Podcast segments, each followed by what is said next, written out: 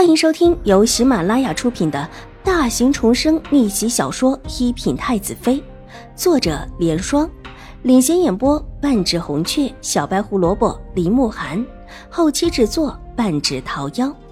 喜欢宫斗宅斗的你千万不要错过哟，赶紧订阅吧！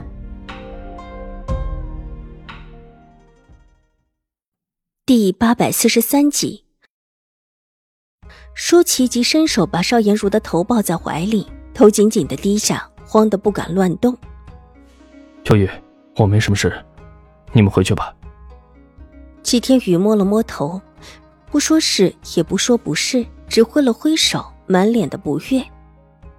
这这真的不知道，如果知道你和邵武小姐在这里，我我不会带着人过来找的。秋玉笑道，满满的撞破了好朋友好事的尴尬。说完，挥了挥手，对身后的一众人等道：“都走吧，都走吧，不是什么大事，找到人了，以后出去嘴巴严实一点，可不要坏了人家小姐的名声。”是。来的人稀稀拉拉的答道，好多人的脸上都是看好戏的笑意。少武小姐，许多人都知道，兴国公府的两位小姐都在山上，一位是京城第一美人邵大小姐。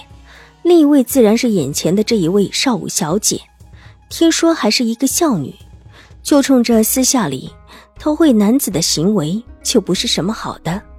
借着一个好名声，其实是极为淫荡的吧？原本以为大人的朋友不见了，玉和安这阵子出的事多，大家一起帮着来找找，没料想却看到这一幕。不说出去怎么可能？这种事情他们还从来没有见过。闺中大小姐月下和男子私会，这得多么香艳的事情！居然还让他们看了个正着，一大群人呼啦啦的退了出去。黑暗中，邵颜如暗中松了一口气，脸色缓和下来。幸好自己今天裹得严实，灯光太亮又挡住自己的眼睛，否则方才那一刻自己可就避无可避了。现在虽然没有看到邵婉如。但这事儿依然落在邵婉如的身上。大小姐，你快走吧，这旁边的侧殿还有一个后门，可以直接离开。黑暗中，齐天宇也重重的松了一口气，压低了声音道：“舒淇，我们走。”邵颜如点了点头。既然这锅推给了邵婉如，自己就不能留下来叫人看到脸。走到店门外的人忽然停下。愕然的看着眼前灯光下的女子，一袭面纱扮演住容色，唯有一双美眸露在外面，那是一双微微挑起的美眸。这样的眸子看起来应当比较妩媚，但在她的脸上却透着几分清纯，一看就知道是位年纪不大的小姐。但这形容之间，即便看不到脸上的颜色，却也知道是位极美的佳人。一个小丫头挑着灯笼站在他的旁边，身上的披风还有头罩落下，灯光之下，即便是掩着脸，也叫人有种惊艳的感觉。有人往后小心的退了退，低声对身边的人道：“这，这，这不会是狐媚吧？”灯光的映照下，裙裾漂浮，即是出尘。怎么可能？这，这是安堂。那个人哆哆嗦嗦的道，抬头看了看头上的佛殿牌匾，暗示就算是有妖魔鬼怪，这种地方应当也没有。这可是漫天神佛住的地方，小妖们哪里敢来？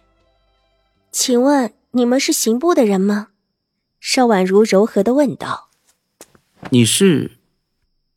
秋玉上前一步，冲着邵婉如拱了拱手，她也没有认出人来。我是新国公府的五小姐。